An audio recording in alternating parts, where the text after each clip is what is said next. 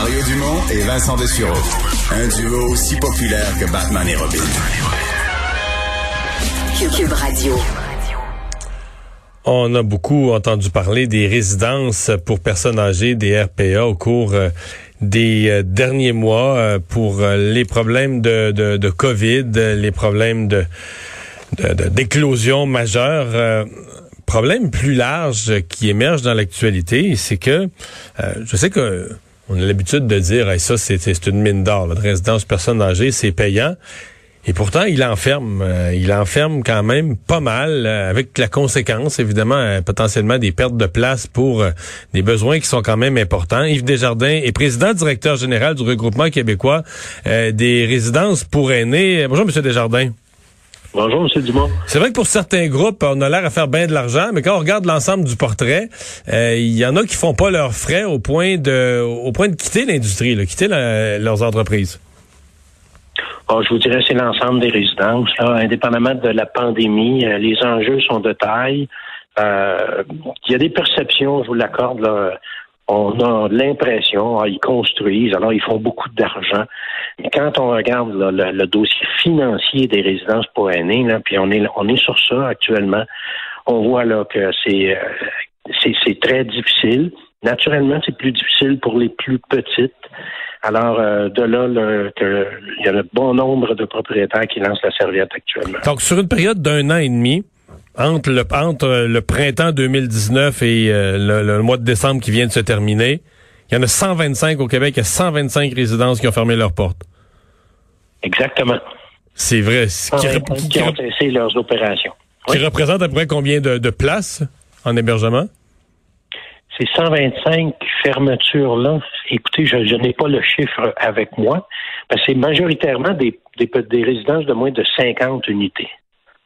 Mais, mettons, mettons, mettons que c'était, ouais, c'est ça que j'allais dire. Mettons que c'était 40, 50, c'est quand même, c'est des centaines et des centaines de places en moins pour euh, des aînés hébergés. Effectivement. Euh, qu'est-ce que, qu'est-ce qui leur arrive? Quelle est la cause? Ah, c'est, c'est, c'est, il y a, beaucoup de causes, mais en finalité, c'est euh, le déséquilibre budgétaire, c'est l'impossibilité pour certains d'aller renouveler leur hypothèque. Il n'y a pas une, caisse ou une banque qui va prêter à un commerce qui euh, qui fait pas d'argent euh, les gens sont, sont pris, sont carrément pris. Moi, j'ai des propriétaires de très petites résidences qui m'ont dit j'ai passé tous mes REER, je n'ai plus d'argent et euh, j'ai pas j'ai plus de place. Mais là vous comprenez que les vous comprenez que les gens qui nous écoutent sont surpris parce que ce qu'ils sont habitués ce qu'ils sont habitués d'entendre, c'est ils font quoi les résidences personnes âgées? Ils chargent très cher. Puis ils payent pas leur monde. Donc si tu charges cher tes loyers puis tu payes pas ton monde, tu imprimes l'argent l'argent sort au bout du tuyau euh, comme un comme un boyau d'arrosage là. Ouais, mais je peux C'est pas si simple que ça. C'est vraiment, vraiment pas le cas. C'est pas ça. C'est, c'est, les, les, loyers sont, sont les plus bas au Canada de, beaucoup de résidences, particulièrement les plus, les plus petites, euh, je vous le dis, quand on le calcule à la pièce, ça n'a pas de bon sens. Les loyers sont jamais assez élevés. C'est pour ça que les gens ont un déséquilibre budgétaire. Et les salaires, ben, ils peuvent pas les augmenter. Présentement, on bénéficie de primes là, qui est subventionnées par le gouvernement, Dieu merci. Mais sinon, là, je vous le dis, il y a beaucoup de gens, là, on perdait nos employés qui s'en iraient au public. Et euh, déjà qu'on a une difficulté à recruter du personnel, mais je peux vous assurer que les, états financiers des résidences, ce n'est pas du tout la perception des gens. Euh, jusqu'à quel point l'alourdissement des cas joue un rôle? Puis quand je dis alourdissement des cas, c'est un peu toute la chaîne. Là. Il manque de place en CHSLD. Les cas sont de plus en plus lourds en CHSLD. Fait que des cas qui sont lourds, mais pas assez lourds pour rentrer en CHSLD, se retrouvent en résidence intermédiaire. Mais là, des gens qui sont moyennement en perte d'autonomie, mais là, aujourd'hui, il n'y a plus de place dans les résidences intermédiaires. Donc, ils sont en RPA, en résidence personne âgée. Normalement, ils devraient être transférés en, résidence, en, résidence en ressources intermédiaires. Mais là, vu qu'il n'y a plus de place, on les garde en RPA. Le fait est qu'on garde dans des résidences pour personnes autonomes ou semi-autonomes de plus en plus de gens qui ont besoin de soins, là, faute de pouvoir aller ailleurs parce que tout est engorgé dans le système. On les garde, on les met pas, on les met pas dehors, on n'en fait pas des sans-abri, mais on les garde dans une ressource où il serait, tout est prévu pour des personnes autonomes, mais finalement, les soins requis sont de plus en plus grands. Ça, ça joue comment ça, ce, facteur-là? Ben, vous avez tellement raison. C'est un enjeu important. Le fait qu'il manque actuellement là, environ 3000 places en CHSLD, également 3000 places en ressources intermédiaires, alors les gens n'ont pas accès à, comme vous l'avez dit, au CHSLD, donc sont excusez le terme, refoulés un peu à, un RI, et les gens donc qui devraient aller en RI sont pris soit dans leur domicile ou dans une résidence pour aînés, qui est un domicile. Fait que nous, on offre plus de services, plus de soins, et ça, c'est du un pour un. Un employé pour un résident.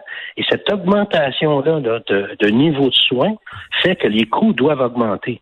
Maintenant, la capacité de payer des aînés euh, n'est pas au rendez-vous. Puis il y a des propriétaires qui me disent je ne peux pas augmenter mes loyers, je vais perdre carrément mes résidents. Donc, je suis pris, je ne peux pas augmenter mes salaires. J'ai une augmentation de ma charge de travail. Alors, je suis complètement coincé, là, et euh, ben, j'arrive plus financièrement. Ouais. Euh, à qui euh, vous nous racontez ça à la, la radio aujourd'hui, mais avec qui vous parlez de ça? Est-ce qu'il y a des gens au gouvernement que ça, que ça inquiète? Parce que là, bon, on, perd des places, on a des résidences qui ferment, etc. Est-ce qu'il y a des gens qui s'inquiètent? En même temps, les solutions euh, sont pas faciles. Là. On peut pas. on l'a dit tout à l'heure. Les bon, les résidents, si on augmente les loyers, j'entends chialer tout de suite. Les salaires on, sont déjà perçus comme étant très bas. Et où la solution? Ben, il y a des avec le gouvernement, le ministre des Finances, euh, la ministre Marguerite Blais également. Euh, les gens comprennent et connaissent bien la situation des RPA au Québec.